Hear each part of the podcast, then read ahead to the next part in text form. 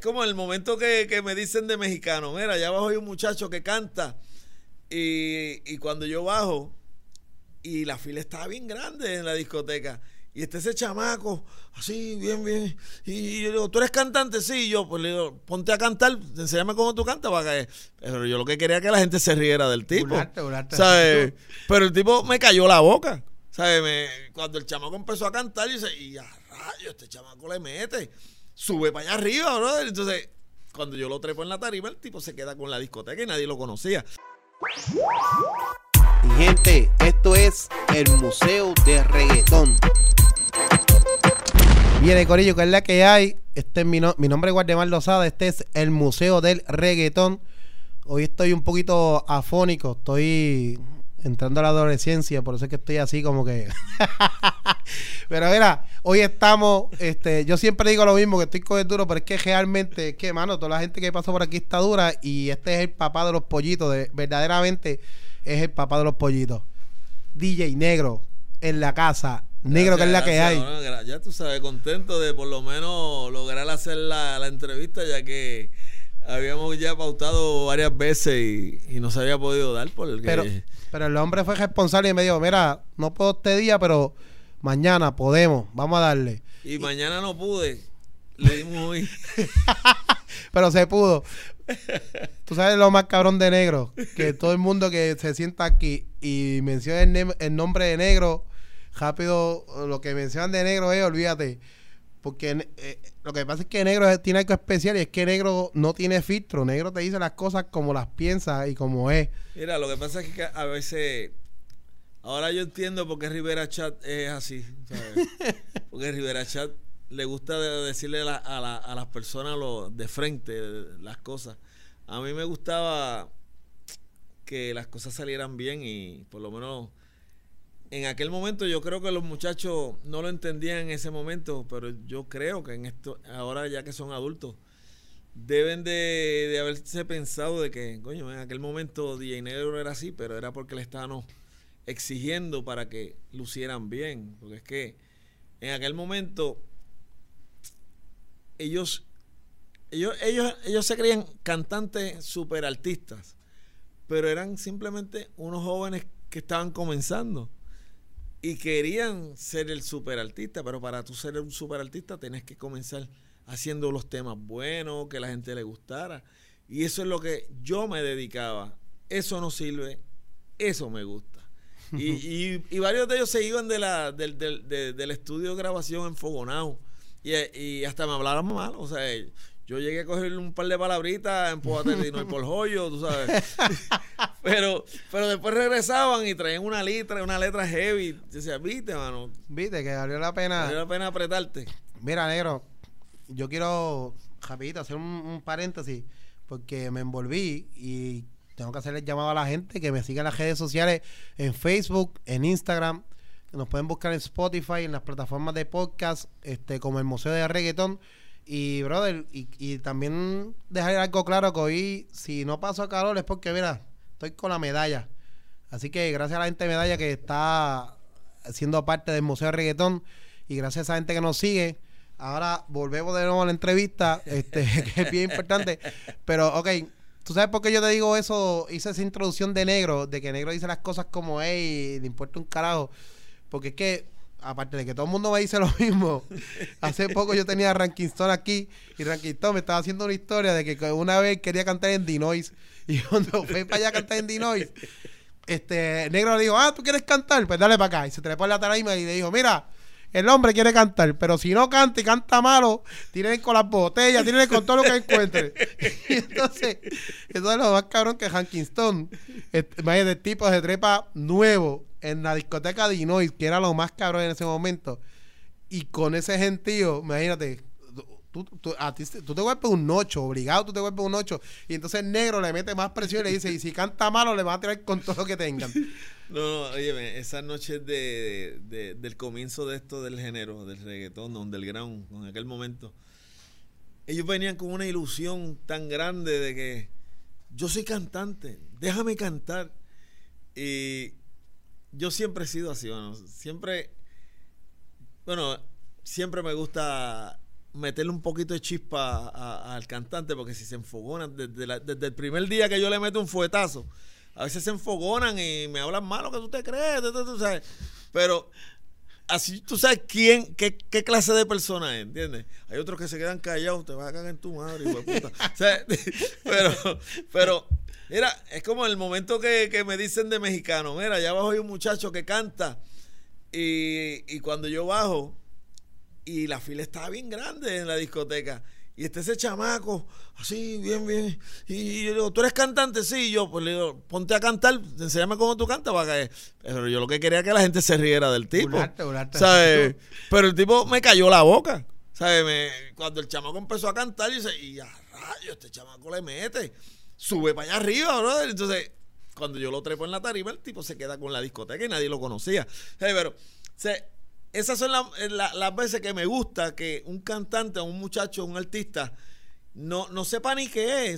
Demuéstrame, cállame la boca, mire, yo meto duro, o sea, cállame la boca. Y eso es lo que, hay, hay veces mu- muchachos no aguantan esa presión y se van y, se quedan mordidos con uno, mira, no sé, no se queden callados, metan mano, demuestren. O sea, eso es, es, es- es- es un vacilo. Oye, pero y, y, y no solo pasó con mexicanos. También yo te he escuchado hablar de, de, de Vico sí, cuando Vico sí empezó con Falo también. Cuéntate la historia de Falo, la historia la historia de Falo está bien cabrona. Bueno, yo me mudo para el lado de Falo. Entonces, me dicen, eres ese chamaco, recorta. Yo, ah, pues está bien, Falo. Y entonces, un día Falo me trae un cantante eh, y empieza a cantar, empieza a cantar. Digo, Falo, mano, qué malo canta ese pana tuyo. o sea, mano, ese pana tuyo no canta. Eso es malo, pero mira, hasta de verlo. Entonces, yo le digo, Falo, pero me dicen que esto es un corito mientras recorta. Y él, no, pero yo no soy cantante, negro. Yo, yo lo que hago es recortar, chico, pero cántame el corito. No, que yo no soy, yo no soy cantante, pero chico, cántame el corito. Y chico, cuando se tira para el cruce y me tiré yo a bien, prom, prom, y yo, pero Falo, ese coro es pegajoso, vamos a grabarte. No, chico, vamos a grabarte. Y tan pronto lo grabo que yo puse esa canción, que él fue a la discoteca para escucharla. O sea, el público desde el mismo día que pusimos esa canción, la gente lo bailó. Y yo le viste, Falo, wow, mano, esto va a ser un palo. Y gracias a Dios, ¿sabes? Y otro, otra canción que yo le di a él para cantar fue El Palo. Te voy a dar con El Palo, porque esa canción yo la tocaba mucho, que era de unos panameños. Y yo le digo, Falo, esa canción no es de aquí, pero como esa gente no vive en Puerto Rico, vamos a grabarla para nosotros, que se chave. Y mira, fue un hit que por lo menos la gente en Puerto Rico la conocen como que es de Falo, ¿sabes? Pero esa canción pues fue un, una calqueadita de, de unos panas. Pero gracias a Dios Falo se ha dado a respetar y, y es un, un muchacho muy talentoso, muy talentoso. No, Yo creo que ya no recorta, pero es muy, es muy- es talentoso. no, no, él fue, él, él fue parte también del Museo de Reggaetón y, y la entrevista, eh, la gente le ha gustado un montón y que no la ha visto, que la busque, que está bien buena. Este, oye, eh, trayendo algo a colación, que me estaba hablando de que la canción, que no era de gente de aquí, eran de otro país. Yo quiero que tú le cuentes un momento a la gente la historia, una vez que tú me hiciste una historia de que cuando tú tenías la discoteca, cuando tú querías traer a Dando Boom era para la discoteca. No, esa es otra. Esa es otra. O, o el de el de el de Corillo Mayagüez. el que tú traes todos los chamacos me encanta. es que la gente tiene que saber esa historia, porque esa historia está bien cabrona. Y es los revoluces que hace negro para levantar y mantener la discoteca al día, la- la- las maromas que se tiraba. No, tiene, pero- que, tiene que hacer esa historia, obligado. Bueno, lo que pasa es que en aquel tiempo no existía Facebook, no existía YouTube, Cara. o sea, no existía nada, solamente el Ni teléfono, teléfono de- inteligente, ni el eso. teléfono de numerito, Pa' marcar y o sea, ya. Y yo me acuerdo ella, en la discoteca, eso era en la discoteca que era frente a la perla, eh, se formó un tiroteo. Se formó el tiroteo, yo, diablo, se jodió la discoteca, se chavó. Cogotó. Eh, y yo le digo, le pregunto a DJ Eric, que DJ Eric era el DJ. Y yo le digo, DJ Eric, eh, ¿cómo, ¿cómo es Pochopan? Y Eric me dice, Pochopan. Yo no sé cómo es Pochopan. Yo, ¿verdad que, ¿verdad que no hay carátula de Pocho Pan? Y, y Eric me Cho, no, no hay carátula de Pocho Pan.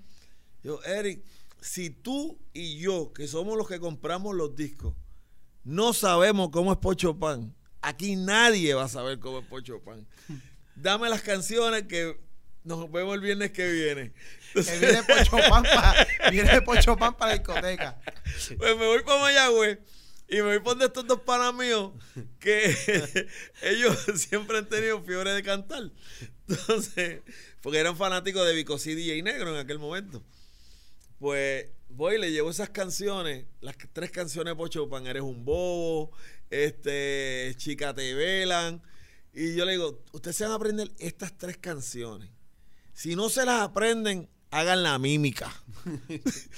Y no hablen con nadie. Entonces, se- estos Pocho Pan eran blanquitos, bien good looking. Entonces, Pocho Pan es negro. O sea, ahora, ahora que yo lo veo, Pocho Pan es un prieto. Era otra cosa completamente diferente. Óyeme, pero yo anuncio a Pocho Pan a la discoteca y aquello se reventó. O sea, la gente se olvidó que allí el, el viernes pasado hubo un tiroteo. Sea, y la fila, pero larga. Y dije, wow, no hablen con nadie, no hablen con nadie, no, no hablen con nadie que nos descubren. Oye, y la gente se comió a Pocho Pan y pasamos la prueba. Y bueno, gracias a Dios, Y la nadie gente- se dio cuenta, o si no, ay Dios mío. Entonces, Luego trajeron a Pochopán. Hubo una discoteca que se llamaba luego Rainbow, algo así, en, en Río Piedra. Y trajo el verdadero Pochopán y el tipo decía en la radio, yo soy el verdadero Pochopán. Entonces, me parece que se enteró. Entonces, pero no se llenó. Querían a los blanquitos. eh, para, que ustedes vean, para que ustedes vean la fuerza de las redes sociales. Como no había redes, No nadie sabía. No había, no había, no había. O sea, eh, ese tiempo podíamos, podíamos hacer truco, podíamos hacer nuestro truquito y, y pasaban, pero eran trucos para que la gente se divirtiera. Ay, si se lo Eh, vacilaron. óyeme, la gente se lo gozó, no- ellos no se sintieron Ah, este, eso es como Santa Claus. ¿Tú te crees que Santa Claus es el que viene? O sea, pues es lo mismo. Ya tú sabes. es un- es una mentirita piadosa. Piadosa, piadosa, que, que negro le sacó un par de pesos ahí, pero tranquilo. Había, que sal- había que salvar el negocio como sea. De- eh, negro, ¿cu- ¿cuánto tiempo duró Dinois? Pues mira, Dino y la discoteca comenzó en el 91.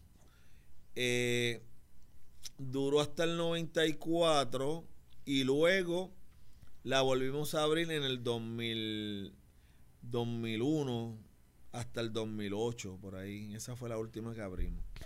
Porque Dinois sale cuando lo del dúo con Vico sí se dañó. Sí, Esa ahí, es la eh, historia. ah, esa es la historia. Esa, eh, acuérdate cuando terminamos ese disco de Hispanic Soul es que ya no, no pertenezco al dúo de Vico sí. Entonces es que Te reinventa. se- salen las cosas sin querer. Y no, y lo más cabrón es que si tú escuchabas, si tú eres, si, te- si a ti te gusta el género, tú sabes que Dinoy era la discoteca que más pega estaba, que, que, que Es todo que- el mundo, que yo me acuerdo que, se, que pautaba también en la radio, yo escuchaba, Oye, no, yo, yo, yo le metía chavito a la promo, o sea, para que la gente fuese. Y que en ese tiempo éramos una plaga. O sea, los chamaquitos nos trataban como una plaga en aquel momento. O sea, eh, los nenes que usaban los pantalones anchos, los que oían la música, éramos una plaga. O sea, no nos dejaban entrar en ningún lado. Es como cuando tú ibas a tocar el saludo, saludo, todo, vete, vete, vete, vete. ¿Sabes? Y, y al yo hacer esa discoteca para los jóvenes, la juventud explotó para, o sea, para apoyó la, la apoyó la discoteca. No, y pegó bien cabrón, yo me recuerdo, pegó bien cabrón. Y, y, y para lo que para lo que nos escuchan y no saben, eh, antes grabar un disco no es como ahora, que ahora tú te vas por un estudio, que tú te encierras y tal. No, antes la vuelta era diferente. Y para los que no saben, por ejemplo, si tú querías salir el disco de Dinois, Negro te grababa en la discoteca allí de una y, y muchas veces era en vivo, ¿verdad? Sí, muchas veces era en vivo. Si tú decías, yo canto, pues yo te decía, tienes que llegar a las 7 de la noche. Y a las 7 de la noche, antes de abrir la discoteca, yo te daba el micrófono, te tiraban la pista instrumental, graba ahí encima y te tocábamos en la noche. Si la gente respondía, este chamaquito es bueno, vamos para encima. Y, mano, pero eso era, es que era, la Dinoy era como el, el FM de, de- de- del underground. Porque poder ellos escucharse y que la gente bailara su música era como escucharse en la radio, porque era donde único lo tocaban. Entonces, tú querías ser, tú querías sonar en Dinoy. Tú como chamaquito, yo voy a ser cantante porque quiero sonar en la discoteca de Dinoy. Y mano, empezaron a aparecer cantantes por ahí para abajo.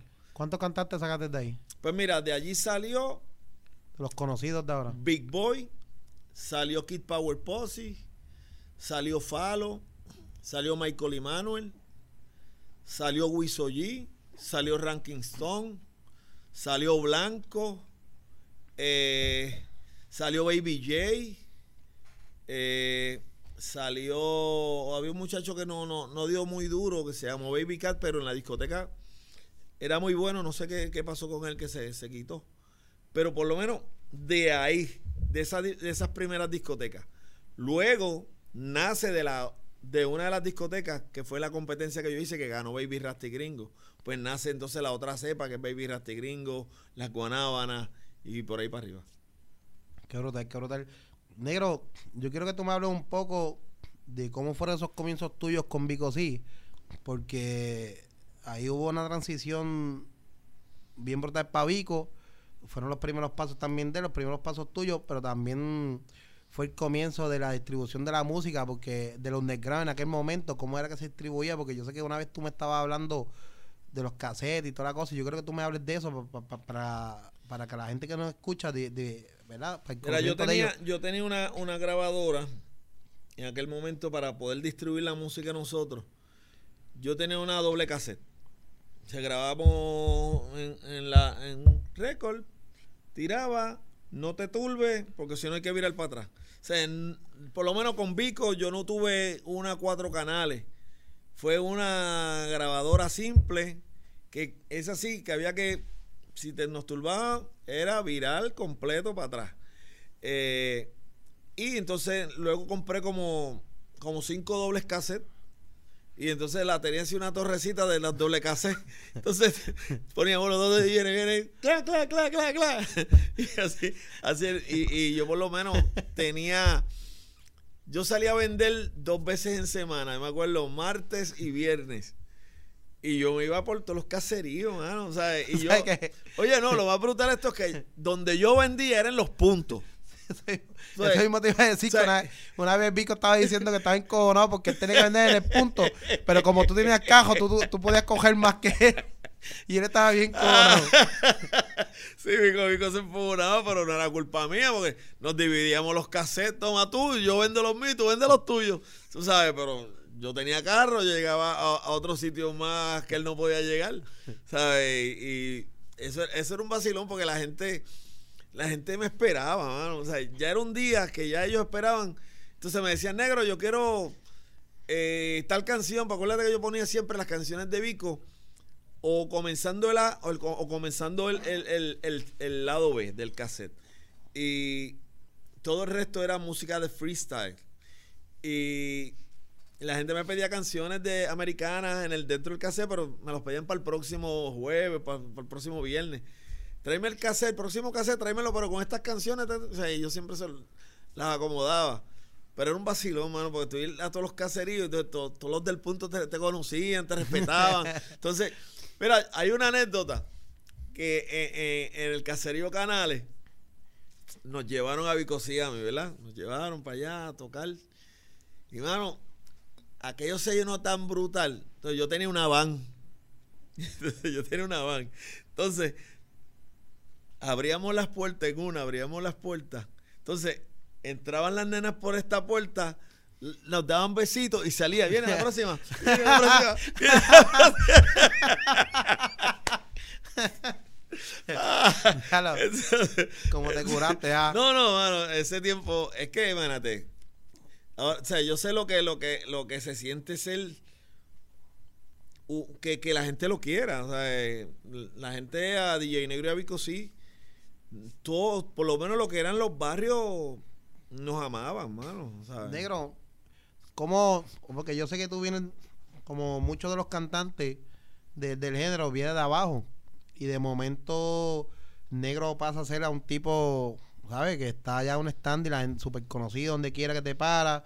¿Sabes? ¿Cómo, ¿Cómo es esa sensación? ¿Cómo tú te sientes de momento que tú estás en un lado que estás en la mar y de momento te ves, ya eres artista, ya estás pegado, donde quiera va la gente te conoce, todo el mundo te quiere, todo el mundo quiere hablar contigo, ¿sabes?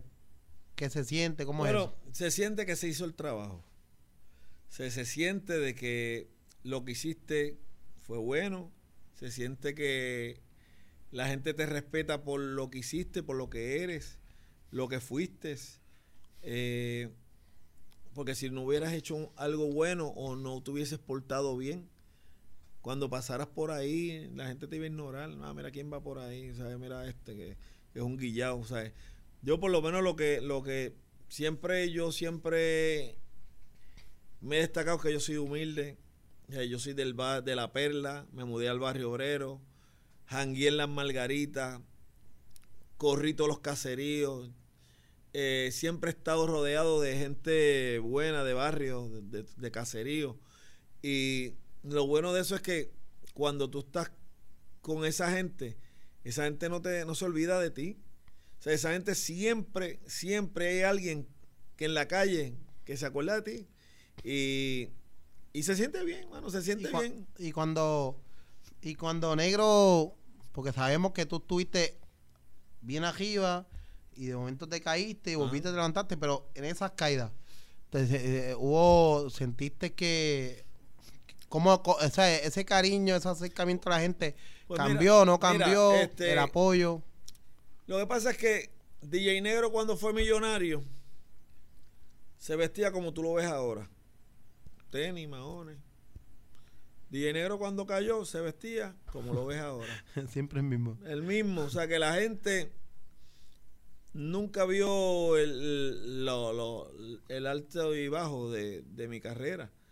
Eh, lo que sí, pues, uno mismo, pues se siente un poquito, o sea, wow, yo estuve acá, ahora estoy acá, pero hice muy buen trabajo y la gente, la gente siempre, siempre se, siempre me tratan bien, siempre me han tratado bien.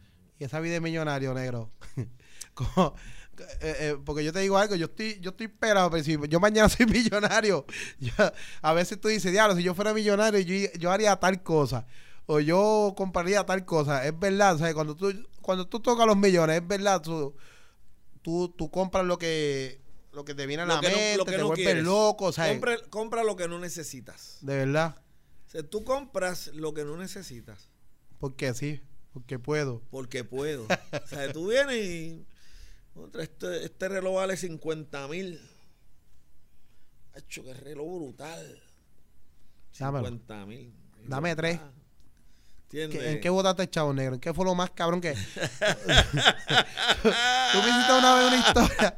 Tú una vez me hiciste, porque yo, para los que lo escuchan, yo una vez hablé con Negro en una entrevista que hicimos. Y Negro me dijo un montón de cosas, pero todo me lo dijo fuera de cámara. Negro, dime, ¿qué fue lo más cabrón que tú dices? Diablo, yo voté chavo, pero yo compré esta mierda. ¿Sabes? Bueno, la lancha, la lancha. Haz la historia, esa historia de cero, porque eso está bien cabrón. Haz la historia de cero. Yo entro, yo entro a, a ver una lancha. Entonces, Tú estabas con Vico en ese tiempo. no, ya no estaba con Vico, ya estaba, ya había filmado con Sony Music. Ok. Entonces, entro a este sitio de lancha y veo esta lancha que me gusta, wow, qué lancha linda, ¿tú ¿sabes? Y bueno, ¿cuánto vale esa lancha? 200 mil dólares. Ya. Y cuando paso esa TH, Gente, sí, la TH, no, no tarjeta, la TH. la TH, compré la, lancha de 200 mil dólares con la TH. Ay, Dios mío. Mano, ¿sabes? Cash. ¿sabes?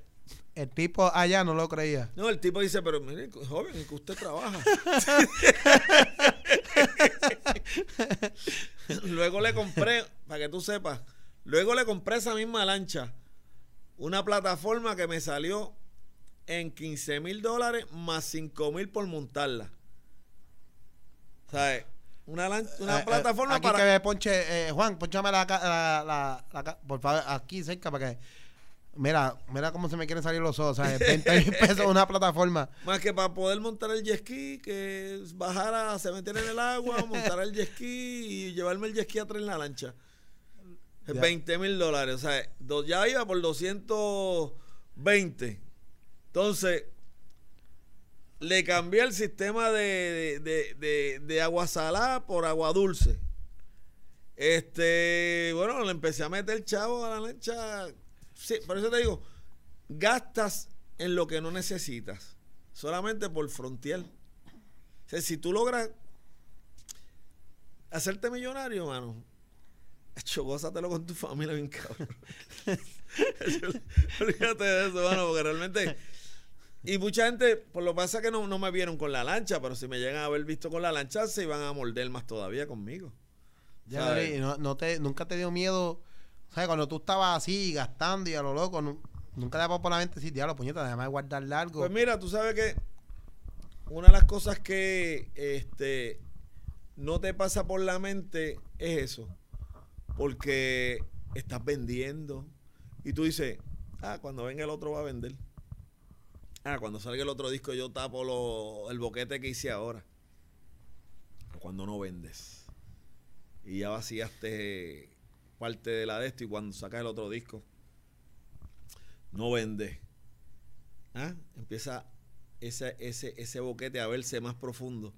Y eso, eso, eso fue una parte de, la- de los errores míos, que no me puse a hacer el trabajo como era y las producciones dejaron de vender lo que vendían. Eh, yo abrí un, abrí un negocio de, de- de comida, me acuerdo que yo gasté como medio millón de dólares en esa esquina y ponía gente a atenderlo. Sí, nadie, nadie, nadie cuida lo tuyo como O tú. ¿sabes? eh, ve, en el- empecé a botar dinero, ¿entiendes? Ah, olvídate, los discos vienen, los discos vienen. Y, los y los discos no venían. Y la cartera bajando. y la cartera bajando, ¿sabes? Esas son las cosas que hay que pensar. ¿sabes? Vamos a sacar 20 discos buenos, guardarle esos chavitos. Y, y cuando venga el, el disco malo, tú tengas el bolsillo lleno. Eso no lo hice yo.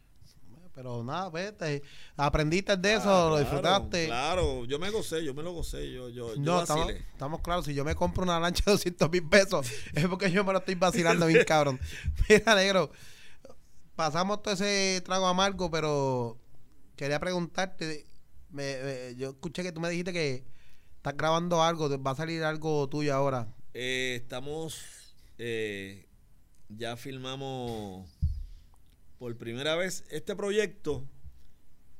Lo, lo, propuso otro productor, pero no se dio. Ahora llegó otro productor que sí eh, se ve más serio eh, y logró juntarnos nuevamente a DJ Playero, DJ Eric y Dinois, DJ Negro. Eh, ya estamos trabajando el disco. Es un proyecto donde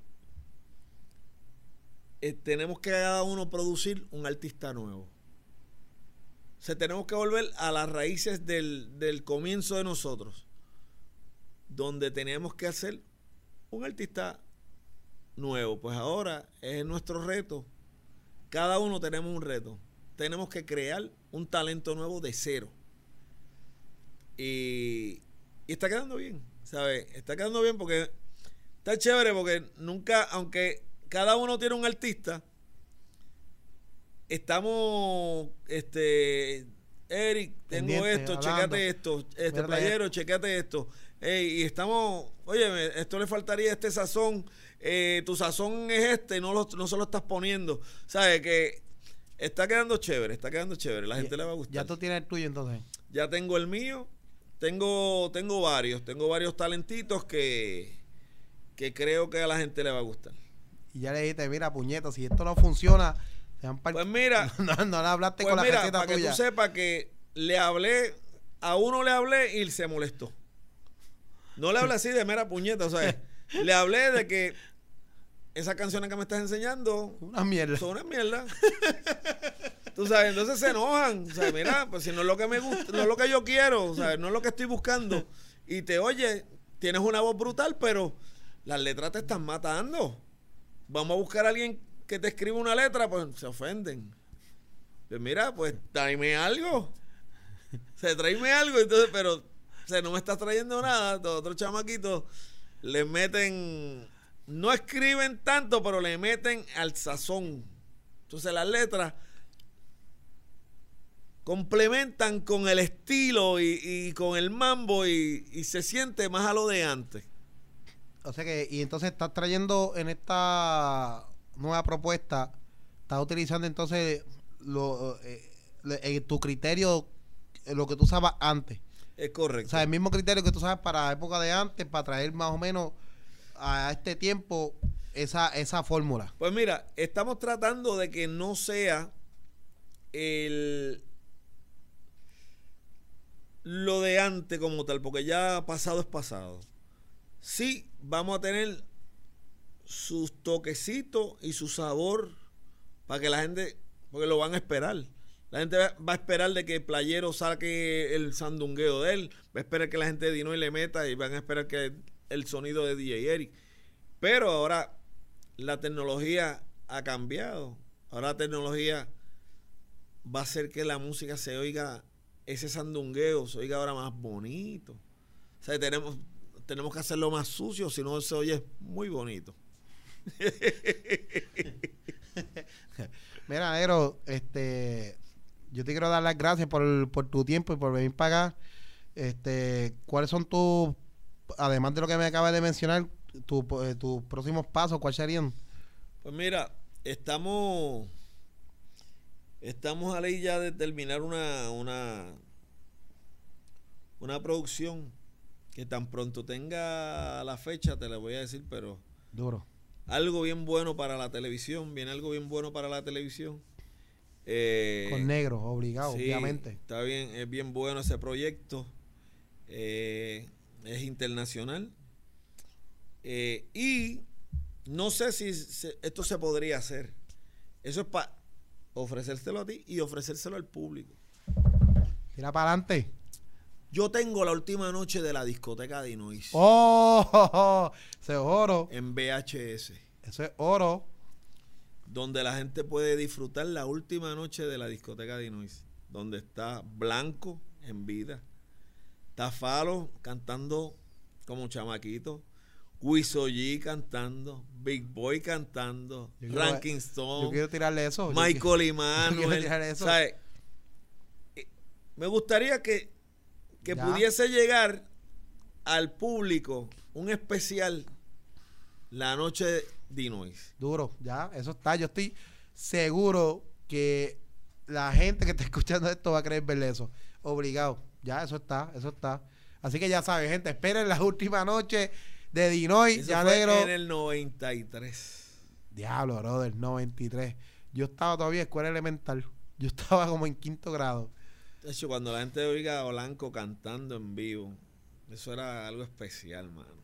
Negro, yo quiero eso. Informa, mira Blanco, ay, dile cómo es. Vamos a San Juan, digo, y a Ya, brother. no, eso es oro. Eso, es Eso oro. lo tengo. Eso es oro. Ah, negro, yo quiero, yo, yo quiero eso.